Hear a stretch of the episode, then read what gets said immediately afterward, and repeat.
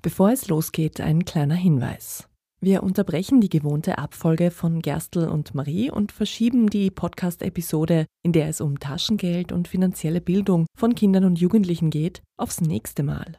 Diesmal gibt es stattdessen ein ganz aktuelles Interview-Spezial mit dem Autor und Aktivisten Brad Scott. Viel Spaß beim Zuhören. Gerstl und Marie der Podcast der Münche Österreich. Wir erzählen Geschichten rund um Münzen und wie man sie vermehrt. Interview Spezial. Das Thema Bargeld und unser aller Umgang damit hat uns bei Gerstl und Marie kürzlich schon einmal beschäftigt. Wie verändert sich unser Zahlungsverhalten und welche Auswirkungen hat das, gesellschaftlich, aber auch für uns persönlich? Wer profitiert davon, wenn das Bargeld verschwindet und sollten wir darüber nicht zumindest einmal nachdenken, bevor wir die Münzen und Scheine mir nichts, dir nichts gegen Plastikkarten und Bezahl-Apps eintauschen? Der aus Südafrika stammende Autor Brad Scott verhandelt diese und andere Gedanken in seinem Buch Cloud Money, Cash, Karte oder Krypto, warum die Abschaffung des Bargelds unsere Freiheit gefährdet. Das Buch ist am 7. September auf Deutsch erschienen. Auf Einladung der Münze Österreich war der derzeit in Berlin lebende Scott am 8. September in Wien und hat sich in einer öffentlichen Gesprächsrunde den Fragen aller Interessierten gestellt. Im Vorfeld ist das folgende Interview mit Andrea Lang, der Händlerin der Münze Österreich, entstanden, das wir Ihnen, liebe Hörerinnen, lieber Hörer, aus Aktualitätsgründen gerne gleich zugänglich machen wollten. Das Interview fand auf Englisch statt. Wir haben aber, wie gewohnt, Teile davon auf Deutsch übersetzt. Hi, Brett. Welcome to Vienna. Great to be here. Thanks for having me. I would be interested to learn a little bit more about your background. So, you have a degree from Cambridge. You studied anthropology, or what is your what would you say is your background? Yeah, sure. I come from South Africa, and I got a degree in anthropology in South Africa, actually, anthropology and history, and also looking a lot at economic anthropology. So looking at yeah how human beings interact in an economy essentially in the sort of cultural aspects of that. But then i also got a degree in international development from cambridge. So that's looking more sort of development economics and dynamics of the sort of international development field uh, so yeah, I have a combination of backgrounds. I actually also worked in the financial industry. So I worked in high finance for a couple of years in derivative contracts during the financial crisis of 2008, actually. So I have some experience in the kind of big bad world of high finance. And since then, I wrote a book called The Heretic's Guide to Global Finance that came out in 2013. That was a sort of guide for ordinary people who didn't know much about finance and who wanted to understand more about the financial sector. But then I started traveling around a lot, taking part in lots of different, you know, working with groups that wanted to reform the financial sector in various ways and also working with the intersection between technology and finance. And this is all eventually culminated in my new book, Cloud Money, which is looking at the sort of politics of cash versus digital money and the cultures of that. Brad Scott stammt aus Südafrika und hat einen interdisziplinären Hintergrund. In seiner Heimat studierte er Anthropologie und Geschichte mit Fokus auf Wirtschaftsanthropologie. Außerdem hat er einen Abschluss in internationaler Entwicklung an der Uni Cambridge in Großbritannien gemacht. Im Anschluss daran arbeitete er auch in der Finanzbranche. Im Zeitraum um die Finanzkrise von 2008 war er im Verkauf von Derivaten tätig und hat so auch Erfahrung in der Welt der Hochfinanz. Im Jahr 2013 erschien sein Buch The Heretics Guide to Global Finance, in dem er die Finanzwelt niederschwellig erklärt. So kam Brad Scott auch in Kontakt mit Aktivistinnen und Gruppen, die den Finanzsektor auf verschiedene Weise reformieren wollten und arbeitete immer mehr auch an der Schnittstelle zwischen moderner Technologie und Finanzen. All das gipfelte schließlich in seinem neuen Buch Cloud Money, das sich mit der Politik und Kultur von Bargeld im Vergleich zu digitalem Geld befasst. So this is where we are actually here because we would like to learn a little bit more about that. So on one side, you looked on the dark side of the financial industry because 2008 was when the Lehman Brothers collapse uh, happened, when everyone was panicking and everything collapsed and people didn't know what's going to happen next, right? So panic all over and you were in the center of it. You could see it firsthand. Yeah, absolutely. Yeah, exactly. And, and that in that time, the trust in the banking industry was very, very low. Actually, the public viewed the banking industry with a huge amount of suspicion and anger. Actually, at that time as well, a lot of big technology companies, Google and so on, actually were viewed quite positively.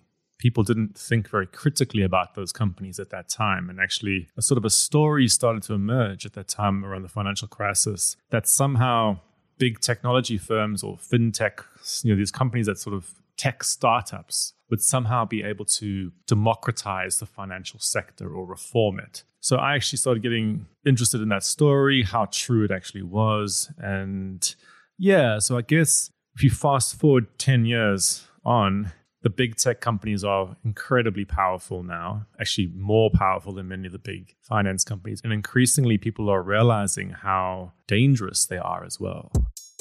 Brad Scott hat die dunkle Seite der Finanzwelt, den Crash von 2008 und seine Hintergründe, die Panik, die daraus entstand, hautnah miterlebt. Das Vertrauen in die Banken und die Finanzbranche sei danach sehr gering gewesen, erzählt er. Die Wut auf die Branche war sehr groß. Im Unterschied dazu wurden zu dieser Zeit große Technologieunternehmen wie etwa Google sehr positiv und unkritisch bewertet und es hätte auf einmal das Narrativ gegeben, dass diese Big Tech-Unternehmen oder sogenannten Fintechs den Finanzsektor demokratisieren und reformieren könnten. Ob das wirklich so sei, fragte sich Brad Scott damals und begann zu recherchieren. Heute, gute zehn Jahre später, sagt er, könne man sehen, was daraus geworden ist. Die Technologieunternehmen seien heute tatsächlich noch mächtiger als viele der großen Finanzunternehmen und immer mehr Menschen würden darin mittlerweile auch eine Gefahr erkennen.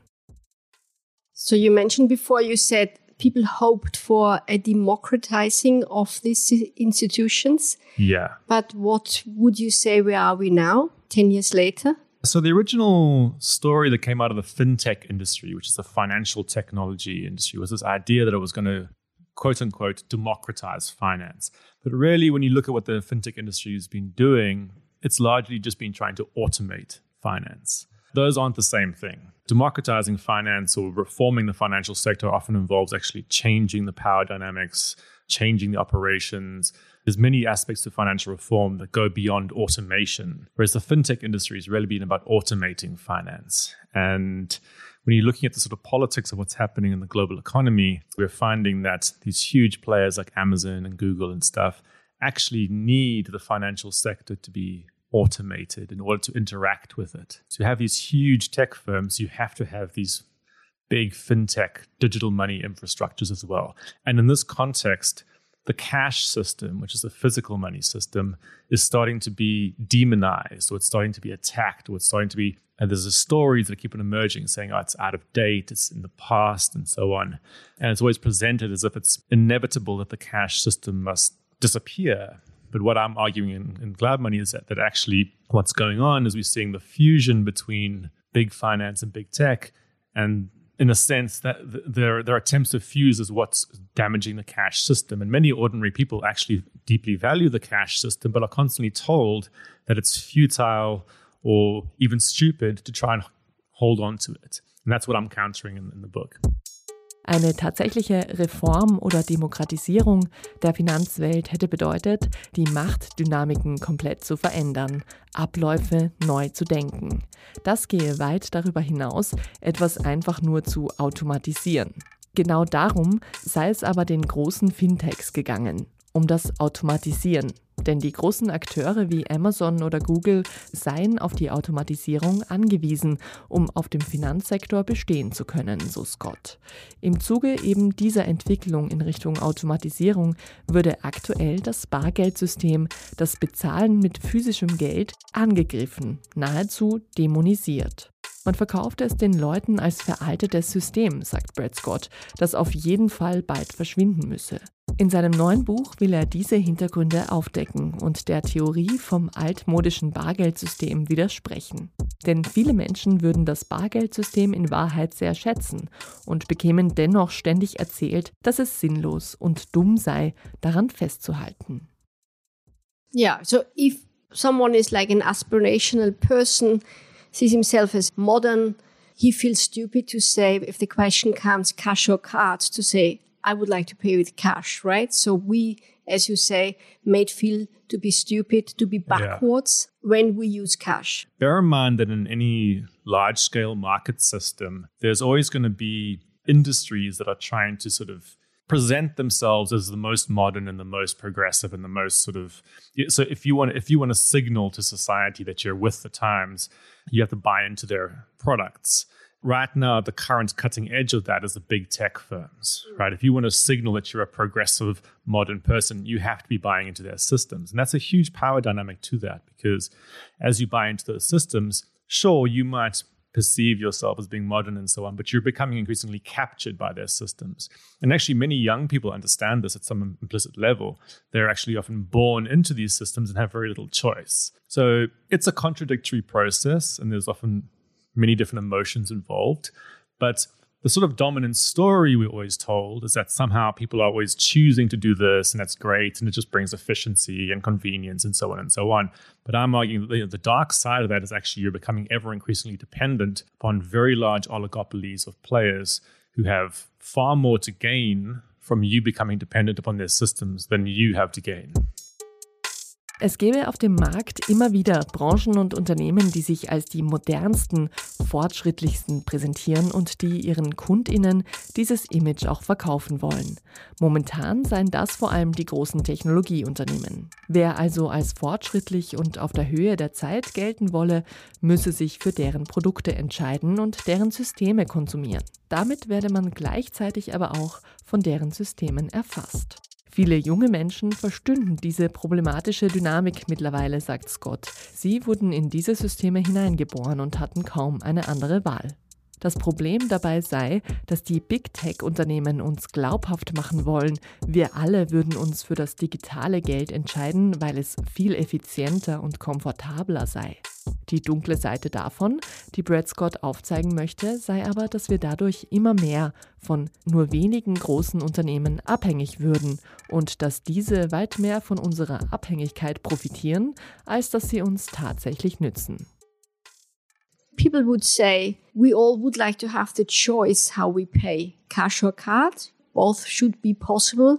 But in your book, you argue that this is not so easy because if there is a turnaround like it happened in the UK or even in the US or in Sweden, when it disappears that the people uh, wish to pay with cash, they walk in the shop and they say, we don't accept cash anymore. So you were there in the UK, you see it happening. Yeah. How quickly was this process from there was a choice between different options to there's only to one no option? choice. Yeah, yeah, yeah. So the, the the shift in the UK has happened in probably in two years.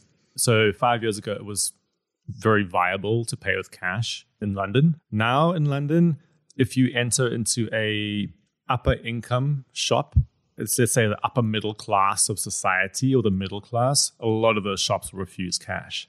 So there's a huge class dynamic to it. A lot of working class establishments, establishments that cater to lower income people, wouldn't do this. But a lot of the, let's call it like the kind of aspirational middle class, people who want to perceive themselves as being international, the culture there has been shifted in the last two years right? So they will actually feel a sense of embarrassment at the idea of using cash. Now, somebody like me, I don't really care. I mean, I will in London, I will go and demand my right to use cash because I have, you know, I, I believe in this this principle of maintaining the choice.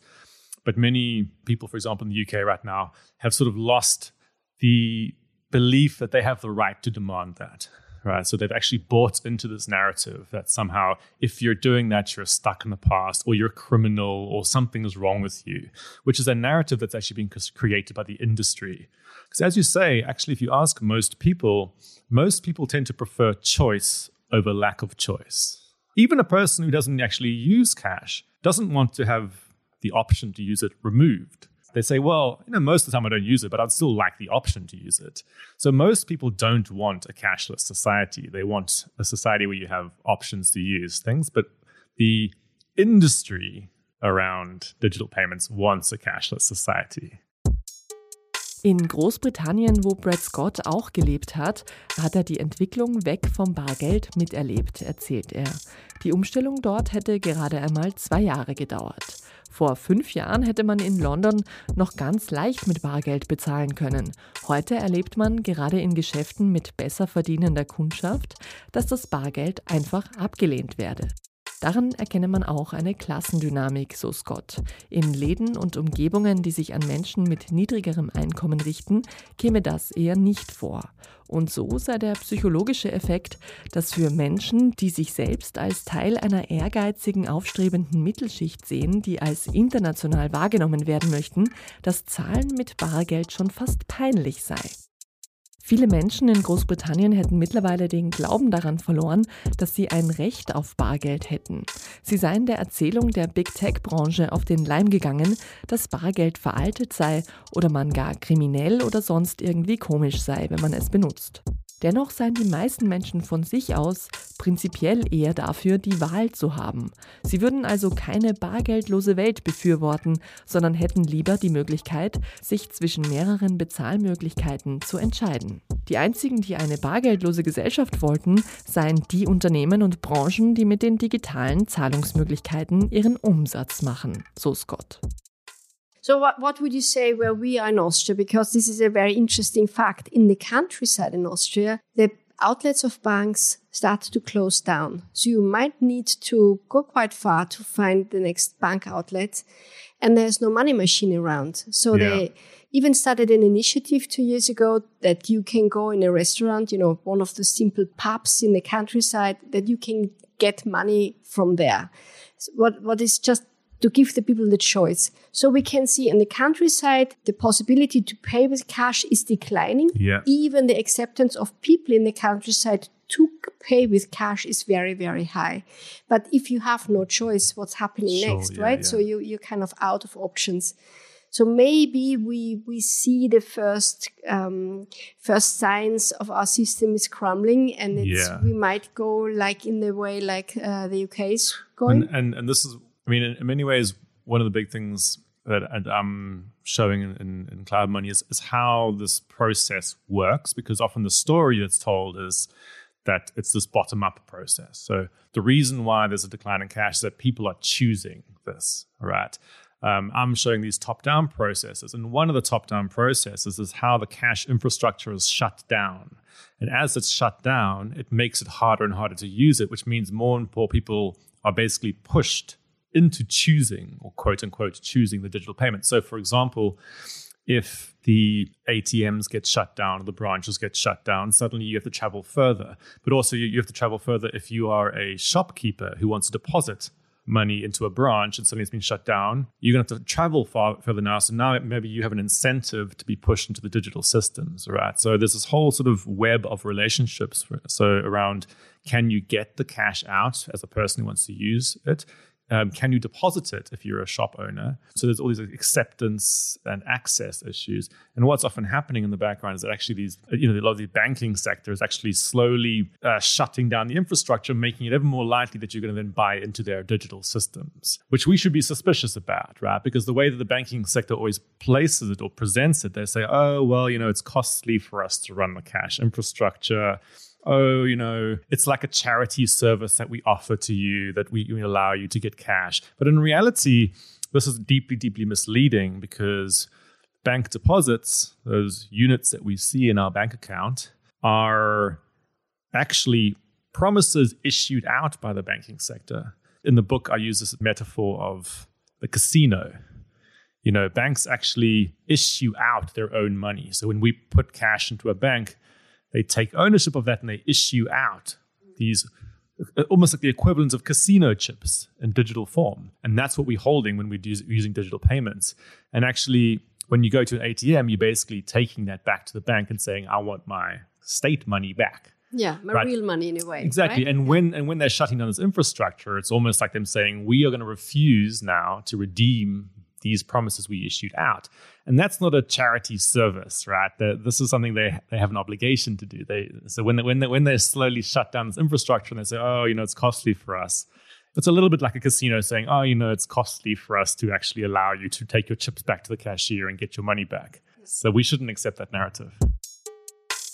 Auch in Österreich geht die Bargeldinfrastruktur zurück. Viele Bankfilialen sind vor allem auf dem Land in den vergangenen Jahren geschlossen worden. So gab es bereits Initiativen, die es möglich machen, dass Menschen in ländlichen Gebieten stattdessen in Wirtshäusern ihr Bargeld beheben können. Den Menschen wird also nach und nach die Wahl genommen. Das sei ein gutes Beispiel für die Art, wie dieser Prozess verlaufe, sagt Brett Scott. Es heiße immer, der Grund, warum es einen Rückgang des Bargelds gebe, sei der, dass die Leute es gar nicht mehr wollten. Das Gegenteil sei aber der Fall.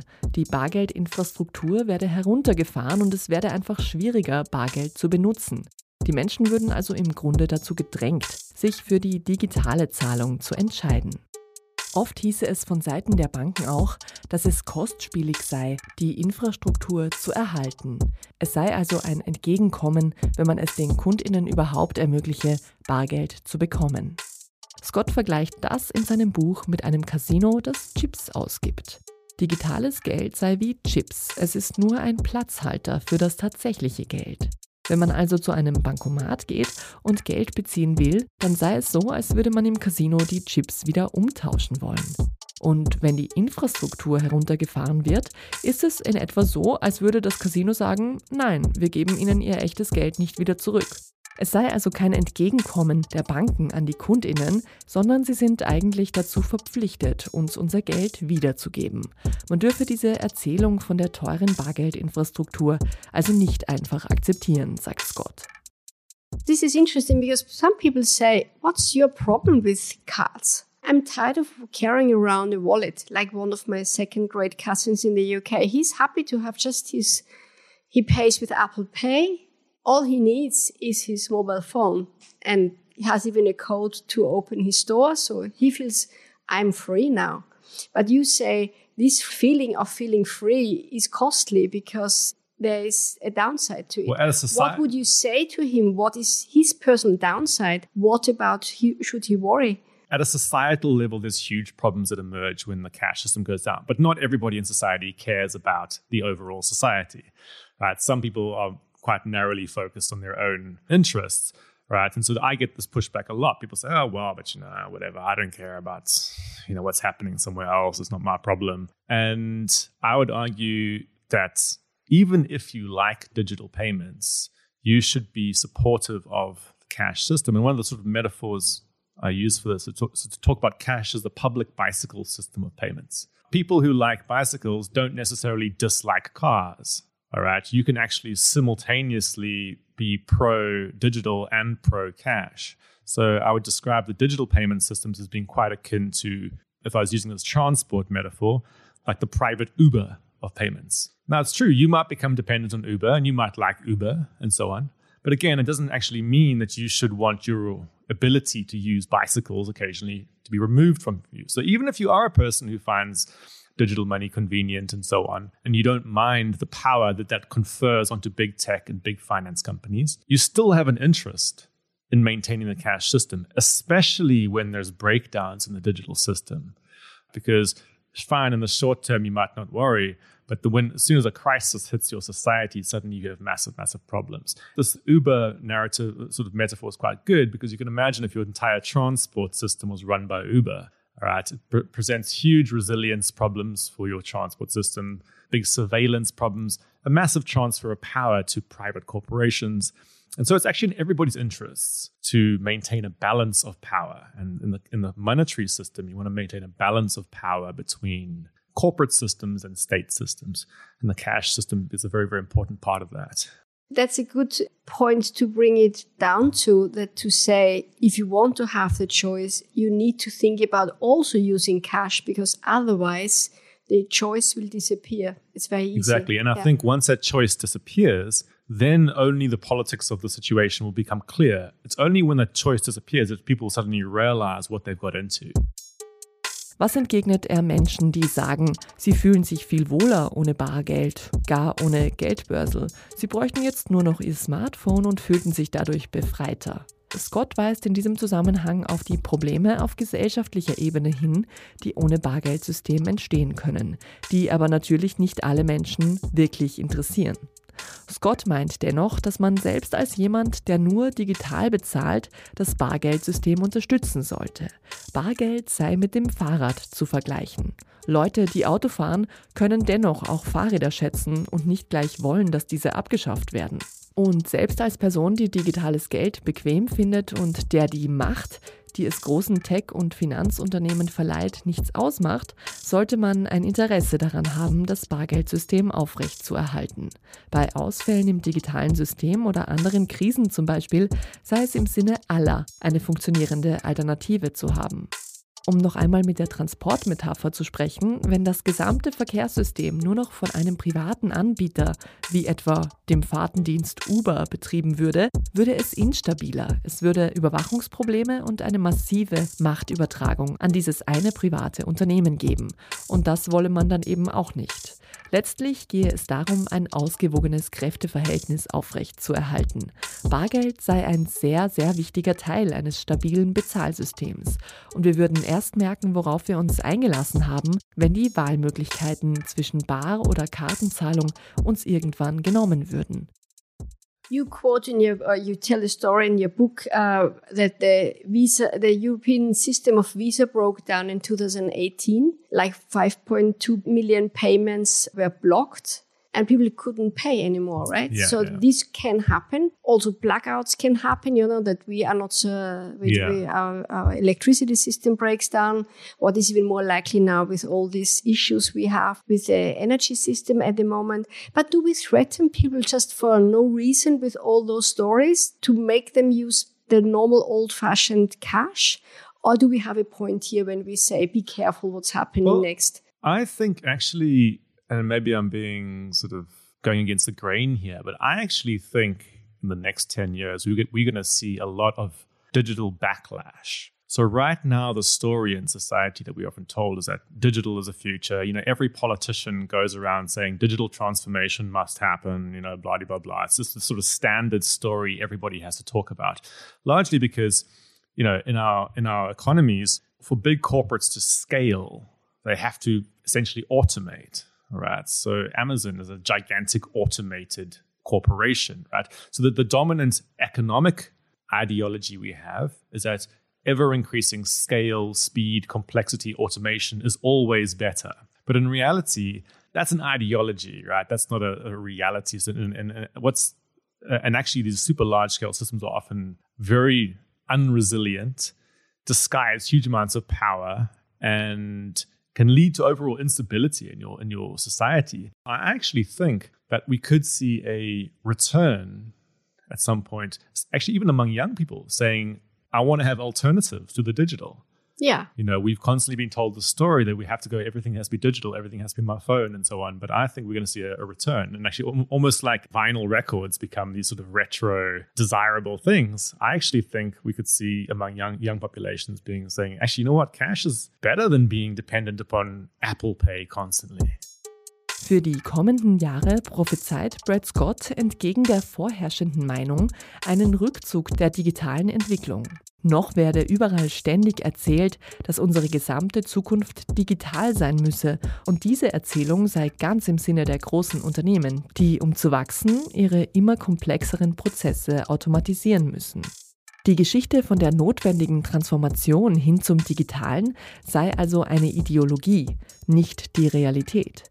In Wahrheit würde dadurch nur immer mehr Macht an bestimmte Konzerne gehen, was Gesellschaften auch destabilisieren könne. Es sei also möglich, sagt Scott, dass wir bald eine Abwendung vom rein digitalen um jeden Preis sehen und dass irgendwann gerade junge Leute Alternativen zum digitalen haben wollen und bemerken, dass Bargeld besser ist, als von Apple Pay abhängig zu sein.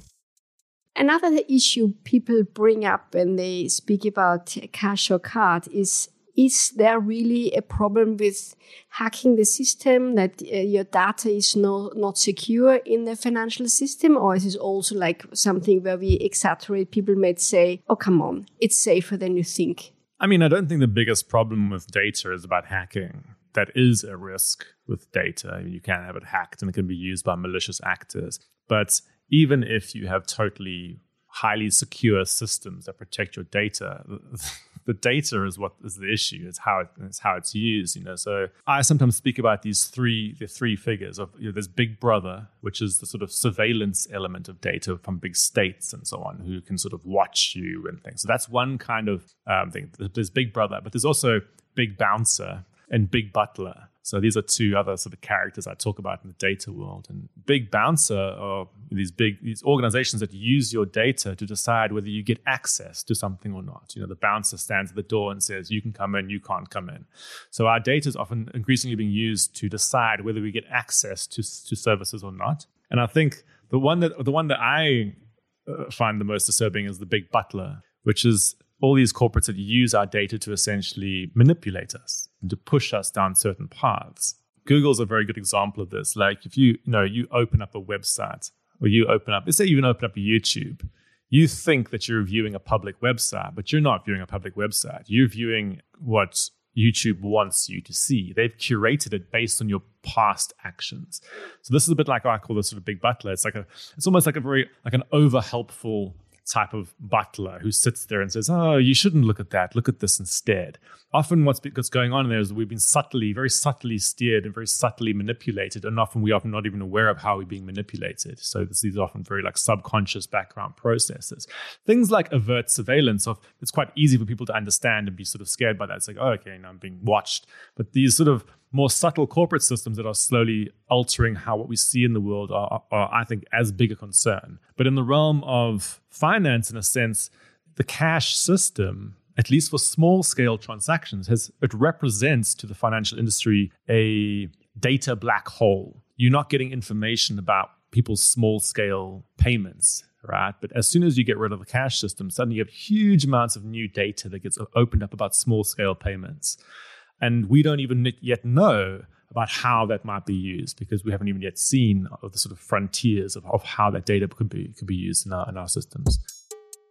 Zur großen Frage rund um den Datenschutz und der Sorge, die viele Menschen vielleicht darüber haben, dass sie gehackt werden könnten, sagt Scott, dass er Hacking nicht für das größte Problem halte.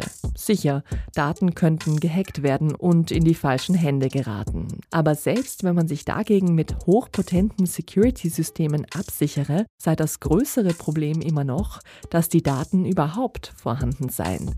In seinem Buch benennt Brad Scott drei Figuren in der Welt von Big Data. Erstens den Big Brother, den wir alle kennen, der uns etwa in Form von staatlichen Eingriffen anhand unserer Daten überwacht. Dann gäbe es aber noch den Big Bouncer und den Big Butler.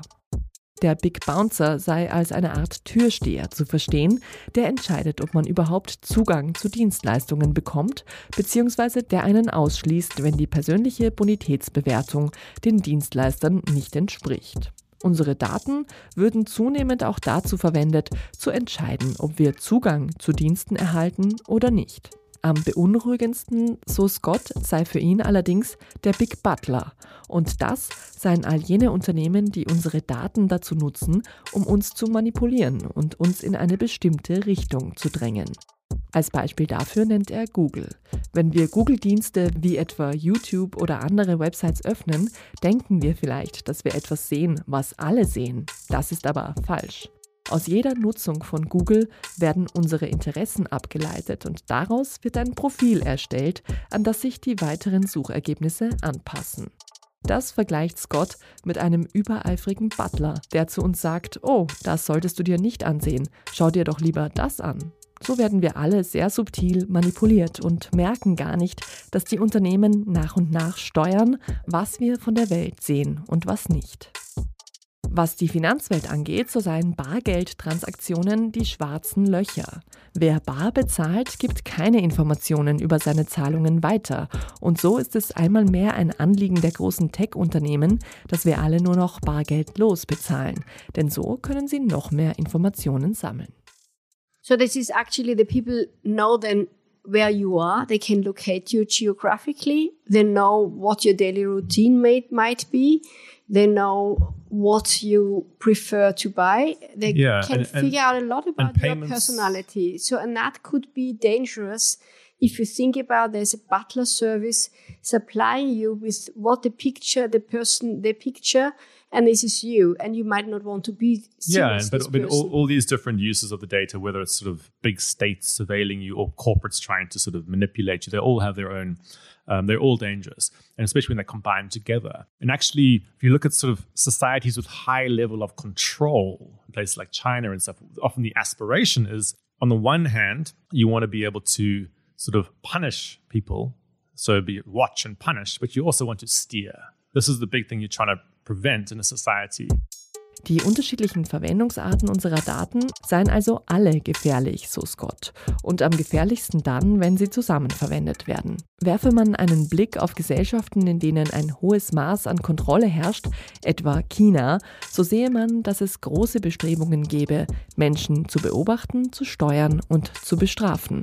Wenn man ein gewisses Maß an Unabhängigkeit in einer Gesellschaft erhalten möchte, sind das Dinge, die man verhindern muss.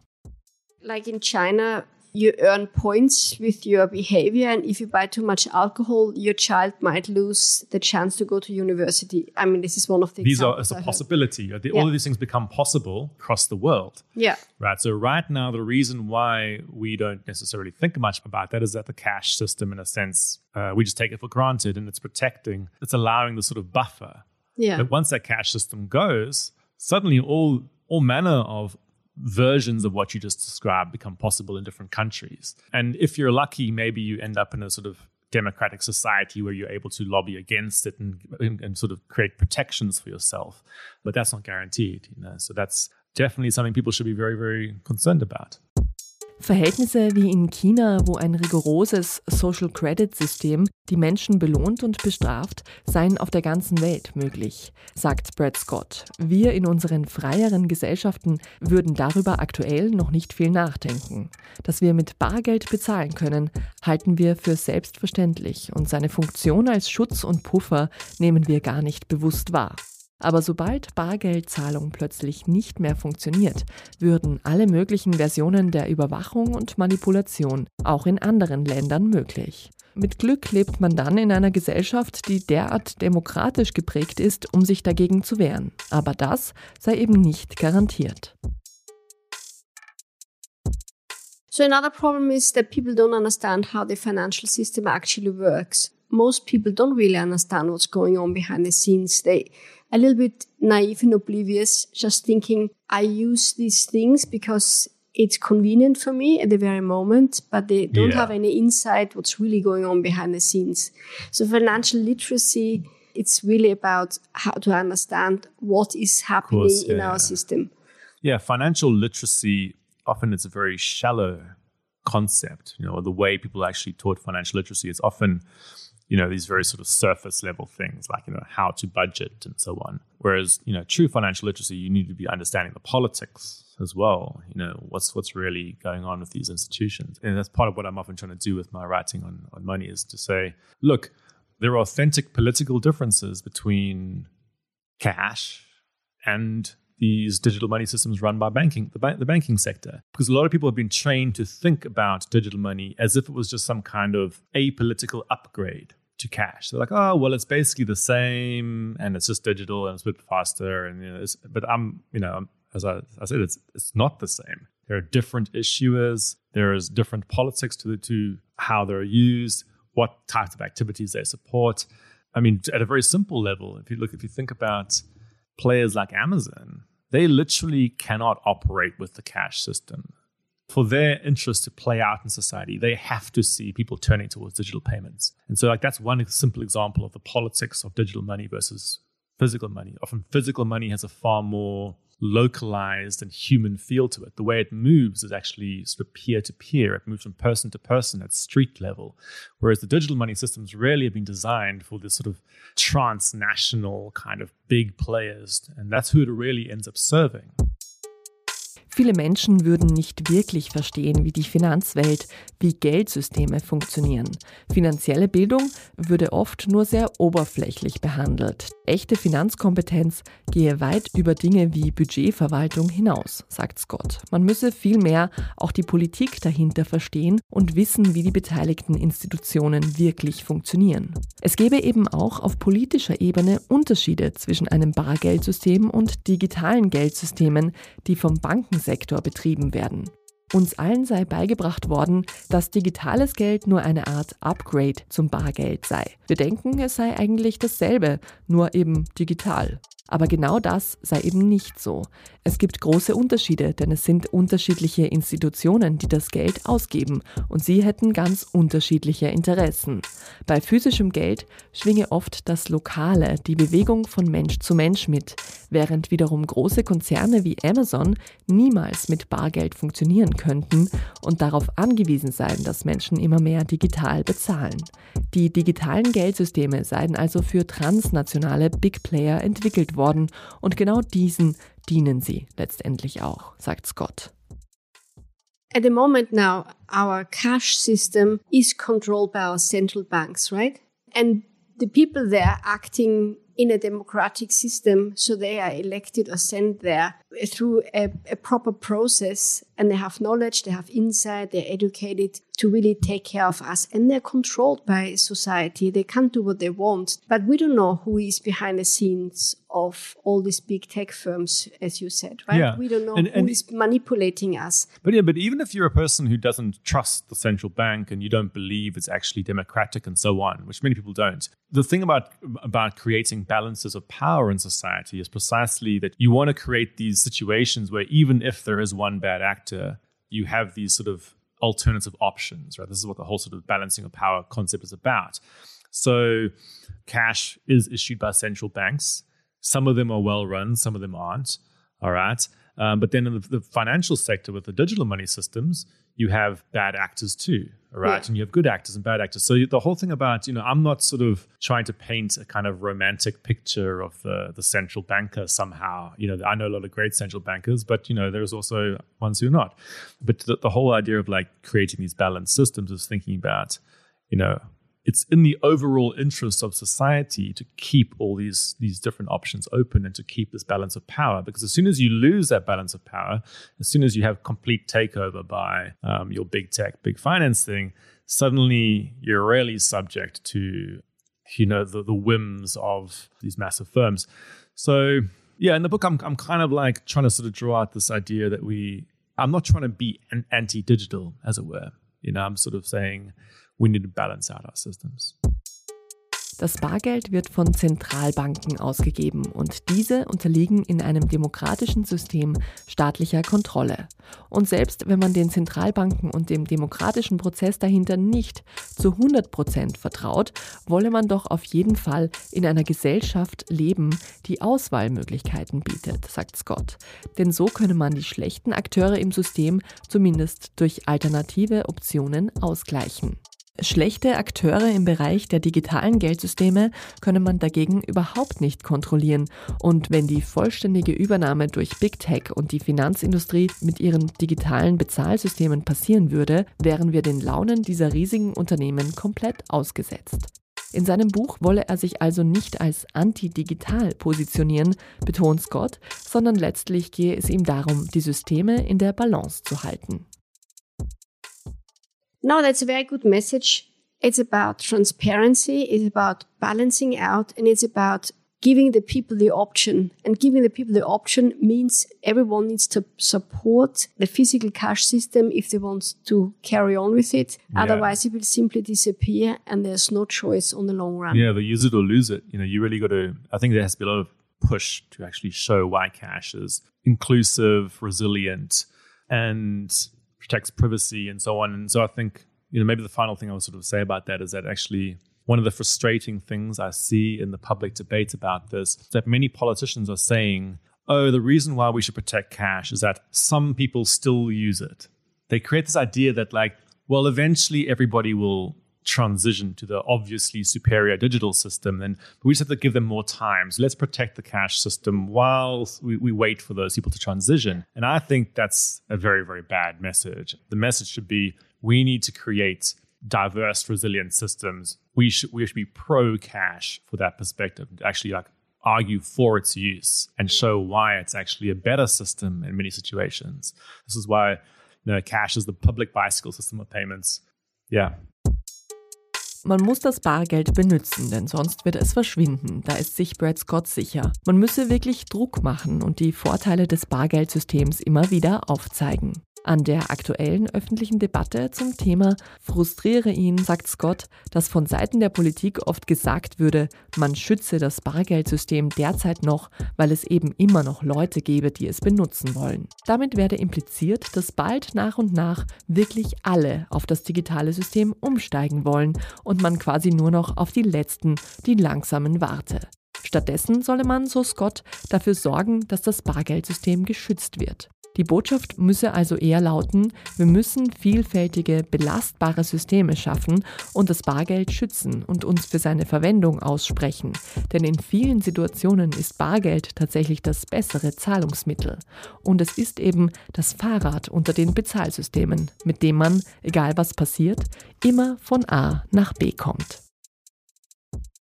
I like this metaphor. I think that's a very good uh, point where we should maybe close. And I say thank you for your time. And I would like just to mention for our listeners from Gerstl und Marie that the people can apply to win the book Cloud Money. Schauen Sie in die Münze-Zeitung und versuchen Sie eines dieser Exemplare zu bekommen oder gehen Sie in die nächste Buchhandlung, schauen Sie in das Buch rein und erzählen Sie uns dann, wie Sie es gefunden haben. Vielen Dank. Thanks. Das war ein Gerstl und Marie Interview Spezial mit Brad Scott. Vielen Dank, dass Sie zugehört haben. Die Financial Literacy, die finanzielle Bildung, haben Andrea Lang und Brad Scott im Interview auch diskutiert und genau darum geht es dann in der nächsten Folge von Gerstl und Marie. Das Taschengeld ist ja oft die erste Gelderfahrung, die wir als Kinder machen. Und wenn die Eltern es klug anstellen, dann kann es auch der erste Schritt zur Wirtschaftsbildung sein, die letztendlich jeder Mensch in seinem Erwachsenenleben braucht. Mehr dazu, wie gesagt, in der nächsten Podcast-Episode, die in zwei Wochen erscheint. Bis dahin freuen wir uns, wenn Sie uns abonnieren, den Podcast Gerstl und Marie mit einer schriftlichen Bewertung und vielleicht sogar mit fünf Sternen versehen und die Folgen mit anderen Interessierten teilen. Vielen Dank dafür, Baba und auf Wiederhören. Gerstl und Marie. Der Podcast der Münche Österreich.